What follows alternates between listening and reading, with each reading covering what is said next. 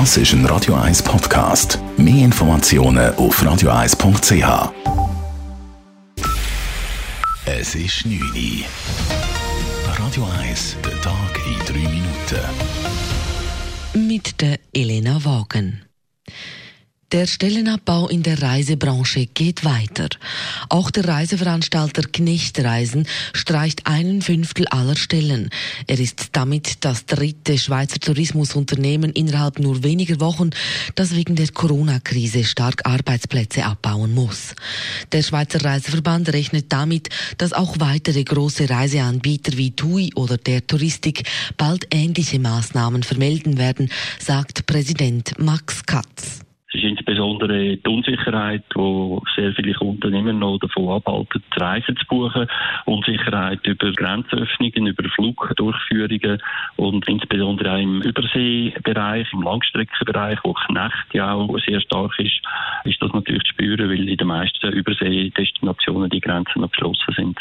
Katz rechnet für das gesamte Jahr mit einem Umsatzeinbruch von über 80 Prozent. Weil sich die Reisebranche von der Krise nur sehr langsam erholen werde, könnten auch die Corona-Kredite des Bundes die Jobverluste nicht verhindern. Während der außerordentlichen Lage hat die eidgenössische Zollverwaltung fast 9000 Bußen wegen Verstoßes gegen die Corona-Maßnahmen verhängt. Knapp 2500 wegen verbotenem Einkaufstourismus. Durch die Einreisebeschränkungen von Mitte März bis Mitte Juni wurden zudem über 100.000 Personen von den Zollbeamten zurückgewiesen. Nur gerade 17.000 Personen wurden während dieser Zeit in die Schweiz gelassen, weil eine dringende Notwendigkeit bestand. Der grenzüberschreitende Personenverkehr brach laut der Zollverwaltung mit den Beschränkungen um bis zu 80 Prozent ein.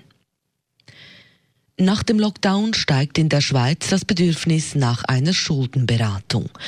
In der Zeit, wo Geschäfte geschlossen hatten, vom Bund ein Betreibungsstopp verhängt wurde und sich manch ein Gläubiger nachsichtig zeigte, sei es ruhig geworden bei der Caritas Schuldenberatung, sagt Sprecher Stefan Gribi. Nun sei man jedoch wieder auf ähnlichem Anfragenniveau wie vor der Krise.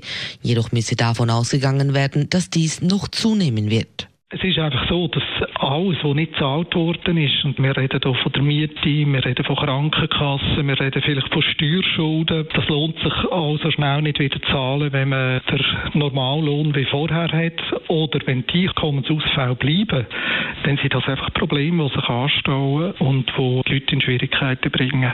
Die Caritas hoffe nun, dass die Corona-Krise dazu führe, dass die Leute sich schneller bei einer Beratungsstelle melden und Hilfe suchen, um so nicht in die Schuldenspirale zu geraten. Die Zahl der neu registrierten Corona-Fälle in der Schweiz steigt laut dem BAG heute auf 62. Damit ist die täglich registrierte Fallzahl wieder auf dem Niveau vom vergangenen Wochenende. In der Schweiz steigen nicht nur die Zahlen der Corona-Infektionen, sondern auch die Anzahl Personen, die die Corona-Tracing-App des Bundes nutzen. Erneut haben 50.000 Personen die Swiss-Covid-App heruntergeladen und aktiv eingeschaltet. Im Moment gibt es in der Schweiz rund 915.000 aktive Nutzer. Das sind knapp 11 Prozent der Bevölkerung. In gut zwei Wochen soll bereits ein Update verfügbar sein, bei dem Störungsmeldungen ausgemerzt wurden, die Benutzer gemeldet hatten. Außerdem soll die App bald auch im umliegenden Ausland einsetzbar sein. Radio 1 Wetter. Es gibt eine klare Nacht und genauso mit klarem respektive blauem Himmel starten wir dann auch in neuen Tag. Aber spätestens ab Mittag gibt es dann immer mehr Quellwolken. Es wird sommerlich warm mit bis zu 29 Grad. Allerdings steigt bei diesen Temperaturen auch das Gewitterrisiko. Heisst, morgen zieht lokal Regen auf und es sind zum Teil auch heftige Gewitter möglich. Am Donnerstag und Freitag gibt es dann einen Mix aus vielen Wolken und nur wenig Sonne mit 23 respektive 21 Grad. Das war der Tag in drei Minuten.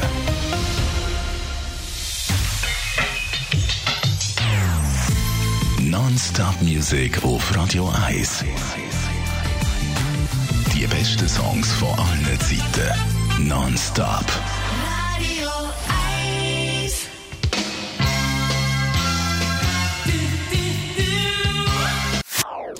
Das ist ein Radio 1 Podcast. Mehr Informationen auf radio1.ch.